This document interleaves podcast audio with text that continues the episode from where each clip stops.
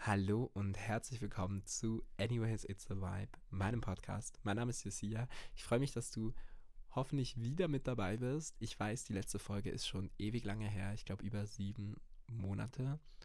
Und ich habe ehrlich gesagt nicht genau genau gewusst, wann es wieder weitergeht, weil ich reisen war. Ich war drei Monate auf Europareise.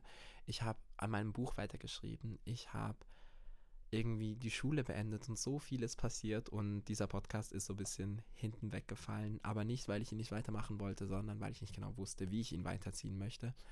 Und ich freue mich aber, dass ihr mir so treu geblieben seid. Ich habe meine Jahresstatistik, also so Rückblick bekommen und ich habe gesehen, wie viele Menschen diesen Podcast gehört haben, wie viele ihn geliebt haben und freue mich einfach, dass anscheinend immer noch ein paar Leute da sind, die Lust darauf haben, sich auf längeren Content einzulassen, die Lust darauf haben, sich auf längere Gedankengänge einzulassen.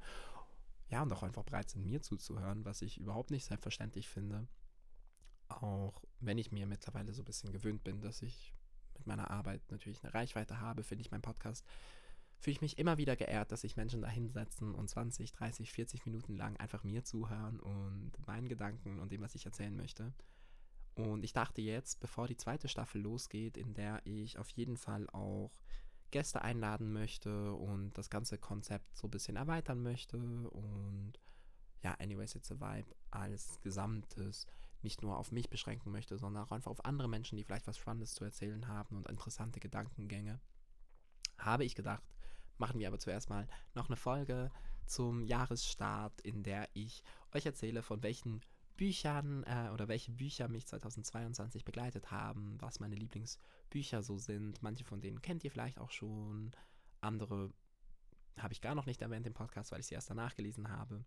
Und ja, der Podcast dreht sich ja natürlich grundsätzlich um vieles anderes als nur um Bücher, aber Bücher kommen immer wieder vor, wie ihr wisst, und sind ja auch so ein bisschen die Basis dieses Podcasts. Und darum dachte ich, ist es ein ganz cooler Start. Vielleicht findet ihr auch etwas, was euch gefällt. Es ist wirklich so ein bisschen unterschiedliches mit dabei, aber es entwickelt sich vielleicht auch so ein bisschen ein Muster dafür, was für Bücher ich besonders gern mochte im letzten Jahr. Und den Anfang macht auf jeden Fall Henny und Ponga aus dem Mixed Vision Verlag von Nils Mohl geschrieben.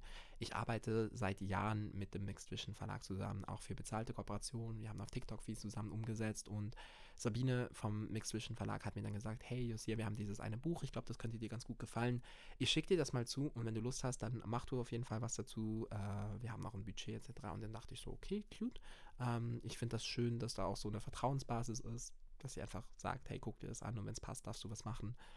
Ähm, und ich muss dann sagen, ich habe dieses Buch bekommen ganz kurz bevor ich auf meine dreimonatige Europareise gegangen bin. Und ich wusste, ich kann nicht allzu viele Bücher mitnehmen.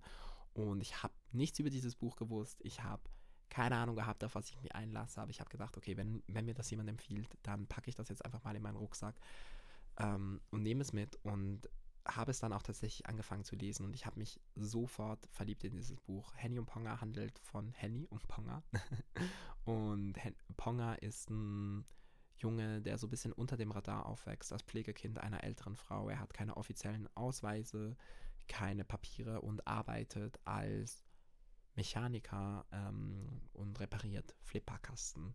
Also schon mal als so ein bisschen interessantes Setting. Und er ist eines Tages in der S-Bahn auf dem Weg nach Hause oder zu seiner Arbeit, ich bin mir gar nicht mehr so sicher.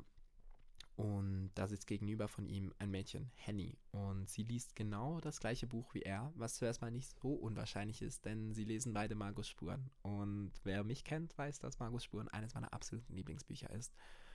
Und Henny steht dann auf, zieht die Notbremse und verschwindet. Natürlich redet sie auch noch kurz mit Ponga. Natürlich kommen die beiden auch später wieder aneinander und es entwickelt sich eine wahnsinnig, wahnsinnig gute Geschichte. Ein, ein Roadtrip, bisschen abgespaced. Es geht um Heimat, Familie, Liebe, wo wir hingehören, wer wir sind und was wir füreinander tun würden, beziehungsweise wie weit unsere Liebe sozusagen geht. Es ist unfassbar schön, hat mich extrem berührt. Also ich hatte so viel Spaß, die Kapitel sind kurz, die Sprache ist so schön und Henny und Ponga ist so für mich ein bisschen ein Buch, das mich daran erinnert hat, dass es so dieses Loslassen, so dieses sich in ein Abenteuer stürzen, dass das immer eine Möglichkeit ist. Und egal, ob das jetzt in der S-Bahn ist und äh, jemand halt gerade das gleiche Buch liest oder ob das einfach im alltäglichen Leben ist, ich glaube, sich auf Abenteuer einzulassen, etwas zu wagen, fremde Menschen auch neu kennenzulernen, das habe ich mir so ein bisschen weiterhin auf die Fahne geschrieben. Ich glaube, ich bin damit gar nicht so schlecht. Ich mache auch immer wieder verrückte Dinge. Aber ja, Henny und Ponga, wenn ihr Abenteuer mögt, wenn ihr wunderschön geschriebene All-Age-Jugendbücher mögt, dann lest das. Es hat mir so, so gut gefallen, wirklich. Ich kann gar nicht aufhören, davon zu schwemmen. Als zweites habe ich dann Die Lüge von, ähm, oh, ich weiß gar nicht mehr, wie der Autor heißt. Ähm, aber auf jeden Fall die Lüge handelt von einem Jungen, der als Kind zweier schwuler Väter in Russland aufwächst, in einer Zeit, wo das alles, ja gut, genauso schwer war wie jetzt. Ich wollte gerade sagen, schwierig, äh, einfacher, äh, schwieriger als jetzt, aber heute ist es immer noch schwierig in Russland queer zu sein. Ähm, der Autor heißt übrigens Mikita Franco.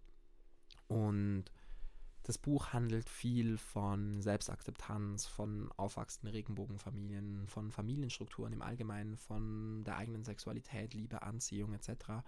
Und für mich hat das Buch einerseits äh, so eine neue Perspektive aufgetan, was Familienkonzepte betrifft, weil ich ehrlich gesagt selten bisher ein ich habe eigentlich noch nie eine Person getroffen oder wirklich kennengelernt, die mit äh, einem queeren Eltern, also mit queeren Eltern aufgewachsen ist. Ich habe auch noch nie einen tieferen Roman, also so mit wirklich auch einer gewissen Tiefe gelesen, der sich mit dem Aufwachsen in so einer Familie beschäftigt. Und ich fand es wahnsinnig faszinierend und irgendwie schön zu sehen, dass letzten Endes natürlich äh, eine queere Familie vielleicht manchmal unterschiedliche Themen hat, aber das Aufwachsen an sich und das Kind und die Probleme, die verändern sich ja nicht nur, weil die Eltern queer sind, nur ähm, weil da eine andere Liebesbeziehung im Spiel ist als eine Hetero-Beziehung. Äh, und das Buch ist irgendwie einfach voller Hoffnung und Liebe und hat Spannung und eine extrem gelungene, sarkastische Sprache. Ich habe das auch aus Hörbuch gehört. Das kann ich euch nur ans Herz legen. Und die Lüge ist für mich so mein zweites Highlight. Und als drittes hätten wir dann Ungefähre Tage. Das ist ein relativ dünnes Buch, das von einem Mann handelt, der in der Psychiatrie als Pfleger arbeitet und eigentlich so eine Grenze überschreitet, die man nicht überschreiten sollte. Er fängt nämlich eigentlich eine Art ja, Freundschaft, Beziehung zu einer seiner Patientinnen an. Und das Ganze ist in sehr spezieller, bildhafter Sprache geschrieben. Es ist ein wahnsinnig atmosphärisches Buch, also man muss sich da auch so ein bisschen einlassen dazu. Und auch das war für mich eher wieder so ein Buch, wo ich einfach eine neue Perspektive kennengelernt habe. Es geht um einen Mann, in, der selbst mit Suchtproblemen zu kämpfen hat und gleichzeitig eigentlich eine gute Arbeit macht und eigentlich nur versucht, seine PatientInnen zu verstehen und ihnen ja, irgendwie so ein bisschen Hoffnung, ein bisschen Grundlage zu geben, aber dann halt auch die Schwierigkeit, die in diesem Beruf liegen muss, dass man Menschen behandelt, aber diese natürlich irgendwie nicht zu nah an sich ranlassen darf, dass man Gefühle, Emotionen und was diese Menschen einem erzählen, nicht an sich heranlassen darf. Und ich habe einfach wieder gemerkt, wie wie viel Respekt ich vom Pflegeberuf im ganz Allgemeinen habe. Also sei das jetzt im psychiatrischen, aber auch in allen anderen Bereichen, weil ich mir das extrem, also nebst dem körperlichen und äh, geistigen Aufwand auch einfach emotional als sehr anstrengend äh, wahrnehme. Und ja, das Buch hat un unfassbar viele, also ist unfassbar vielschichtig und handelt auch viel einfach von diesen Figuren und wer sie sind und warum sie sind, wie sie sind. Und das Buch ist gleichzeitig so kurz, dass man irgendwie das Gefühl hat, man beginnt es und es hört auch schon wieder auf und man hat einfach so einen kurzen Einblick in eine Sequenz dieses Lebens und ich mag sowas. Ich finde, man muss bei einer Geschichte auch gar nicht immer alles wissen. Manchmal habe ich so das Gefühl, Leute vergessen, dass ein das ist die meisten Romane, es gibt natürlich auch Romane, die wirklich so ein gesamtes Leben abdecken, aber die meisten Romane decken wirklich eher so einen Kurzteil eines Lebens einer Buchfigur ab oder ja, einer fiktionalen, eines fiktionalen Menschen und dieses Leben ist davor, also hat davor stattgefunden und geht danach weiter und man weiß nie genau, wie es ausgeht.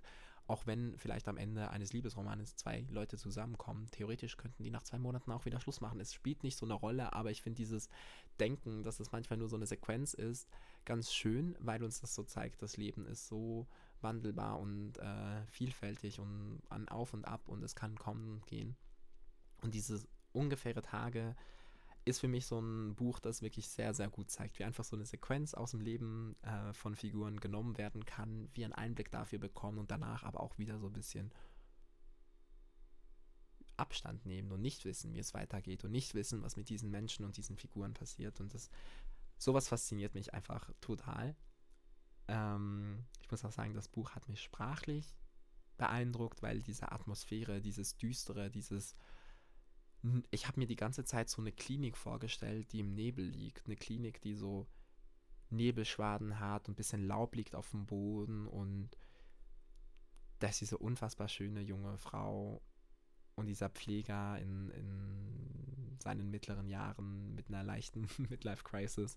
Und ich fand das so atmosphärisch geschrieben. Also das hat mir wirklich großen Spaß gemacht. Als nächstes habe ich ein Buch, das für mich ebenfalls sehr gelungen ist und ich glaube, vielleicht gar nicht so bekannt ist. Und zwar heißt es Der Hausmann. Und dabei geht es, ich mag, ich mag solche Prinzipien auch wieder so.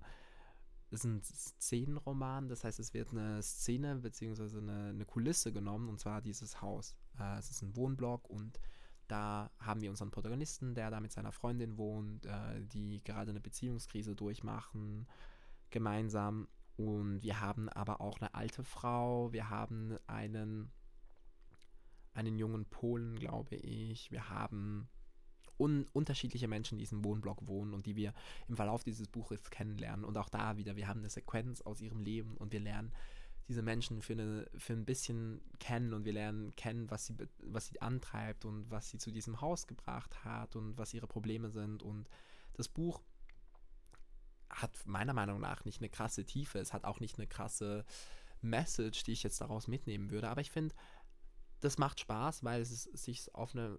Es ist so ein Eintauchen in eine andere Lebensrealität. Ein Eintauchen in ein Leben, das wahrscheinlich viele Menschen irgendwie kennen und in dem sie sich vielleicht auch wiederfinden.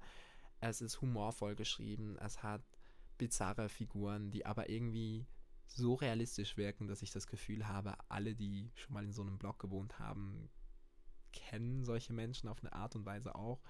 Und ja, das Buch ist, wie gesagt, nichts wahnsinnig krass Tiefes, aber es macht einfach Spaß. Es ist ähm, cool geschrieben, hat sehr, sehr humorvolle Figuren und beschäftigt sich auch so ein bisschen mit der Frage der Hausmann, eben dieser Mann, der eigentlich eher zu Hause ist. Er ist dafür da, dass es zu Hause schön ist. Er kocht, er ist Künstler und äh, seine Freundin geht arbeiten, geht einem harten Job nach und es wird auch so ein bisschen dieses äh, Geschlechter, diese Geschlechterrollen angesprochen und angeguckt und ich finde, also das Buch heißt zwar der Hausmann, aber eigentlich liegt der Fokus überhaupt nicht darauf, warum der jetzt ein Hausmann ist und ich finde das genau richtig. Also Klar macht das etwas mit einer Beziehung, wenn äh, wie eine Struktur aufgebaut ist, wer vielleicht das Geld verdient, wer sich eher um den Haushalt kümmert, etc. etc. Aber letzten Endes ist es jetzt nicht das Essentiellste. Also so, dass der Hausmann ist, das, das definiert den auch nur bis zu einem gewissen Grad. Der hat ja auch noch Freunde und ein Leben und jeden Fall. Ich weiß nicht, ich weiß gar nicht, ich verliere mich vielleicht auch gerade so ein bisschen in etwas, wie ich das oft mache, wenn ich über Bücher spreche. Aber ich fand so dieser Begriff der Hausmann dafür, dass das Buch so heißt, wurde dann gar nicht so krass oft thematisiert, wie man das vielleicht annimmt. Und das finde ich eigentlich auch gut, weil wir uns alle über mehr definieren als über irgendwelche Geschlechterrollen. Und vielleicht das gerade so gut aufgezeigt wird, jetzt da es um einen Mann geht ähm, und nicht um eine Hausfrau zum Beispiel. Hätte ich ja auch interessant gefunden, ob so ein Buch funktioniert hätte 2022, wenn es Hausfrau geheißen hätte. Also das gleiche Buch, aber anstatt mit einer männlichen Figur eine weibliche Hauptfigur. Bestimmt, aber dann wäre es ein anderer Kontext gewesen. Naja, wie auch immer, spannende, äh, spannende bisschen äh, Rumgespinne. Als nächstes haben wir Die Falle von Melanie Rabe, was ebenfalls ein, ich mag, ich, ihr, ihr, merkt schon, also ich mag Kulissenromane, ich mag äh, Sequenzenromane, ich mag Szenenromane, wo man halt wirklich einfach so einen Einblick in etwas bekommt und das davor und danach vielleicht auch fehlt. Und das ist bei Die Falle von Melanie Rabe genau auch der Fall. Da haben wir es mit einer Autorin zu tun, die seit elf Jahren ihr Haus nicht verlassen hat, aus unterschiedlichen Gründen. Sie schreibt trotzdem weiterhin erfolgreich Bücher und hat auch so ein bisschen ihr Leben, bekommt von Zeit zu Zeit Besuch, bis sie dann den Mörder ihrer Schwester im Fernsehen zu erkennen glaubt und einen Plan schmiedet, wie sie wie sie ihn sozusagen zu Fall bringt, wie sie ihn in ihre Falle, also ja, in ihre Falle gehen lässt. Und sie kann natürlich nicht das Haus verlassen, sie möchte das nicht, sie kann das nicht. So ganz klar ist eigentlich gar nicht, warum sie das nicht kann. Sie sagt einfach, sie kann es nicht. Und sie muss ihn also zu sich nach Hause bringen und es entwickelt sich so eine wahnsinnige Spannung und eine Atmosphäre und gleichzeitig haben wir aber auch den Roman, den sie also den diese Autorin schreibt, in, in Kapiteln immer wieder vorkommend. Und Melanie Rabe ist einfach für mich eine Künstlerin der Sprache, der, der, der Spannung, weil es ihr gelingt, dass man nach jedem Kapitel weiterlesen möchte. Also ich habe nicht kaum aufhören können. Ich habe dieses Buch in eineinhalb Tagen wirklich durchgesuchtet. Ich habe es geliebt und bin komplett in ähm, in diesen Mindfuck auch reingezogen worden, da, der so entsteht, in diesem, was ist jetzt Realität und ist er wirklich der Mörder oder ist er nicht der Mörder? Ist diese, ist diese Autorin komplett durchgedreht oder hat sie vielleicht doch noch ein bisschen Menschenverstand und ähm, was ist real und was ist vielleicht in ihrer Vorstellung und wo und wo verschwimmt diese Grenze und dann ist das alles in diesem Haus nur und man kriegt ja gar nichts mit, was außerhalb passiert und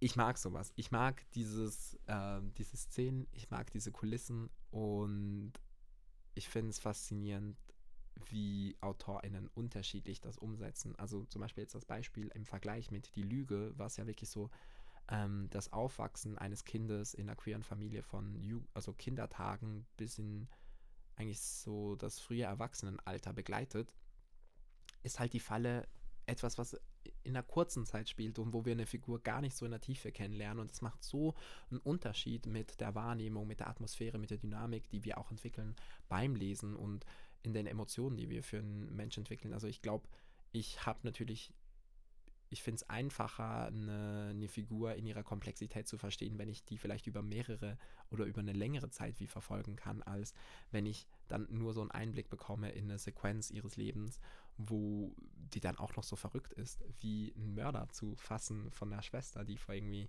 elf Jahren gestorben ist.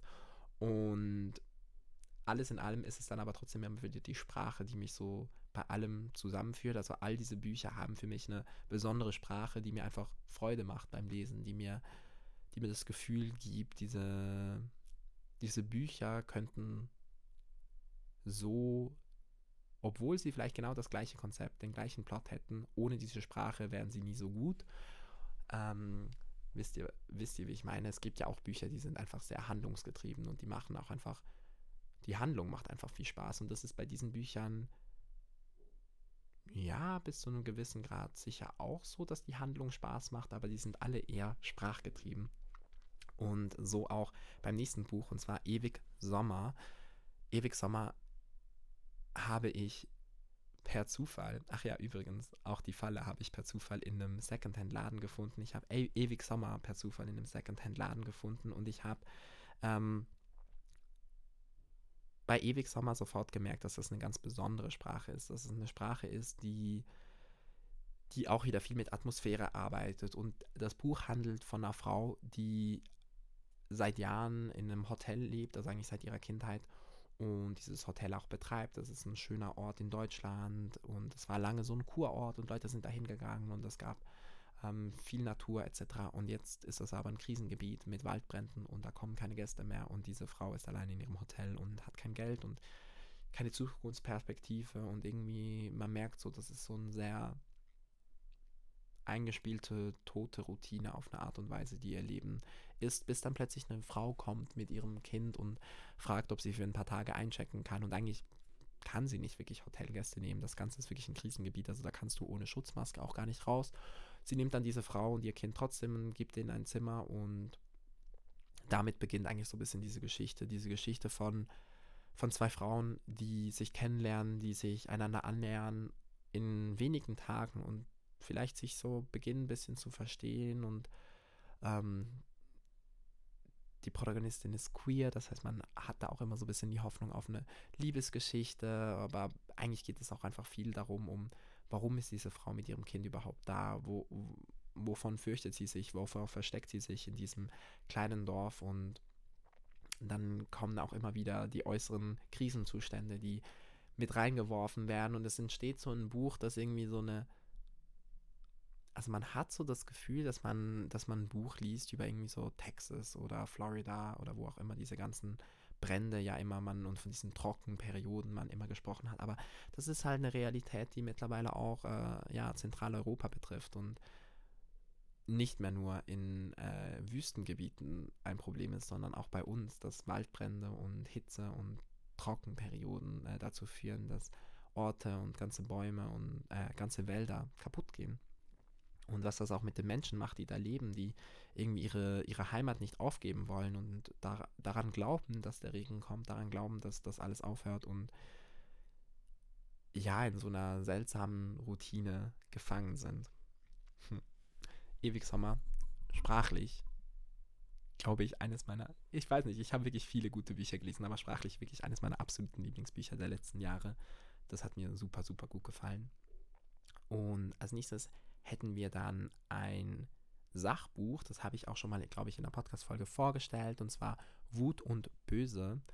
Dabei geht es um die Wut, die Wut in uns, äh, woher Wut kommt, wie wir mit Wut umgehen, was Wut eigentlich für eine soziale Bedeutung hat und wie unterschiedlich Wut auch bei Männern und Frauen angesehen wird. Also dass Wut bei Männern zum Beispiel etwas ist, was sich äußern darf und äh, regelmäßig sowohl in Medien als auch im Privatleben Leben irgendwie akzeptierter ist. Und bei Frauen ist Wut eher Tränen und Trauer und gar nicht so dieses Explodierende. Und wenn man dann eben explodiert, dass es dann vielleicht eher hysterisch ist. Und das Ganze arbeitet eigentlich so dieses ganze soziale Konstrukt ähm, nochmals ein bisschen auf am Prinzip von Wut und zeigt eigentlich auch, wie allein schon bei Emotionen die Gleichberechtigung einfach nicht da ist, beziehungsweise diese Gleichstellung und ähm, das Ausleben von Wut einem so abtrainiert wird in gewissen Fällen und in anderen Fällen auch irgendwie so, ähm, also zum Beispiel so dieser Spruch, Jungs sind halt Jungs, äh, die dürfen doch mal laut und wütend sein und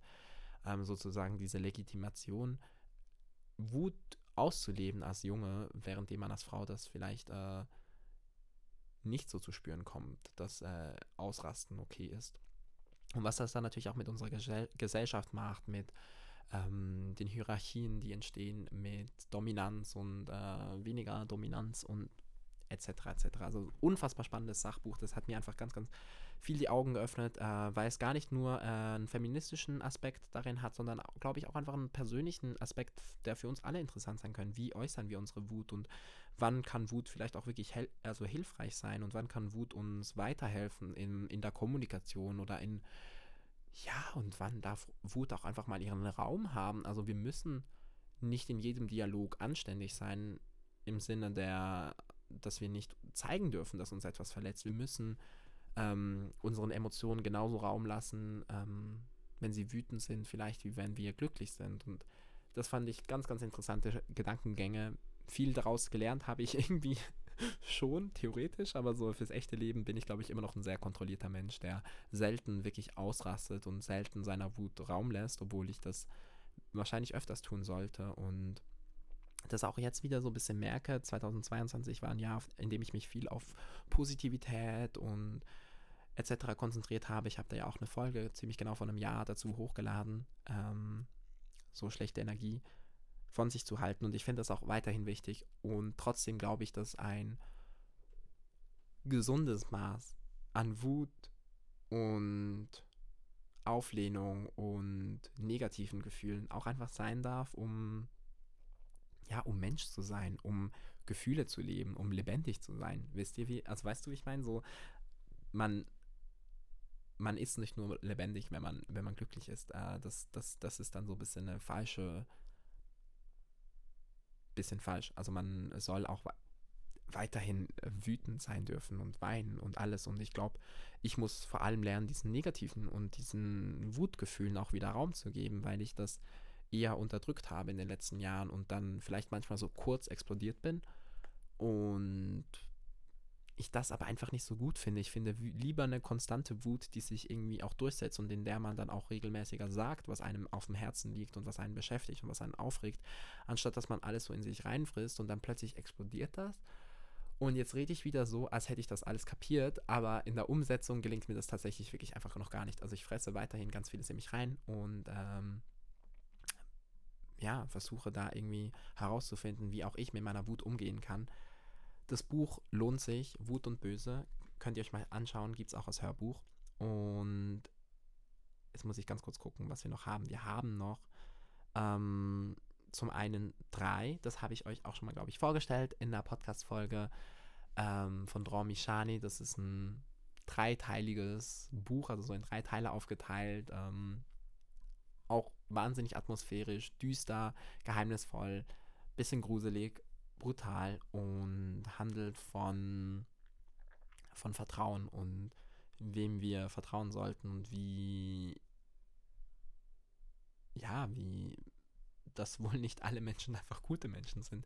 Ähm, spielt auch viel mit der Sprache, spielt viel mit Perspektiven und mit dem Unwissen der Lesenden sozusagen. Also ich empfehle euch da, das Buch einfach zu kaufen. Drei von Dormi Shani aus dem Diogenes Verlag. Gar nicht zu informieren, worum es geht, sondern euch einfach reinzuwerfen in dieses Le Leseabenteuer und ihr werdet schockiert sein, ihr werdet weiterlesen wollen und ihr werdet ähm, am Ende so denken, what the fuck habe ich hier gerade gelesen, weil es wirklich unfassbar cool konstruiert ist.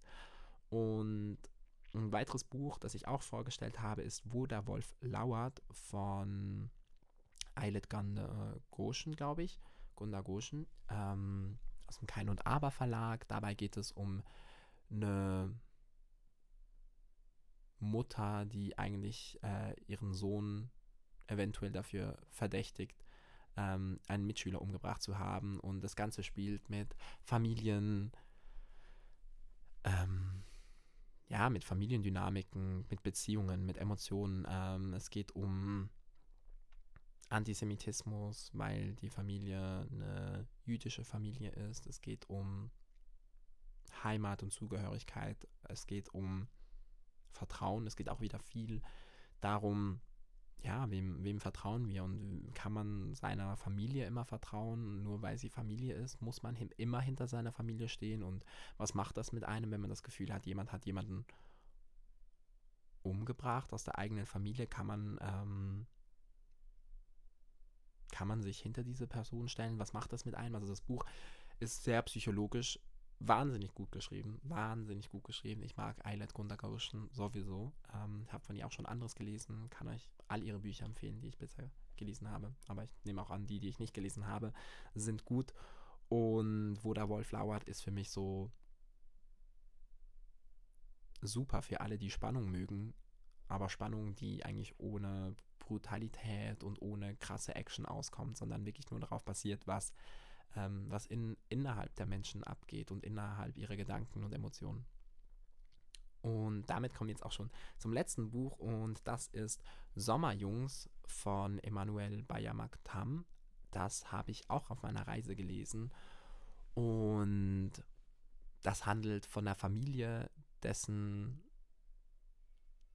dessen Sohn ein, ein Haiangriff beim Surfen erlebt, etwas, was ja sehr, sehr unwahrscheinlich ist und auch eher selten passiert, aber wenn es dann mal passiert, ähm, natürlich schon etwas auslöst mit Menschen.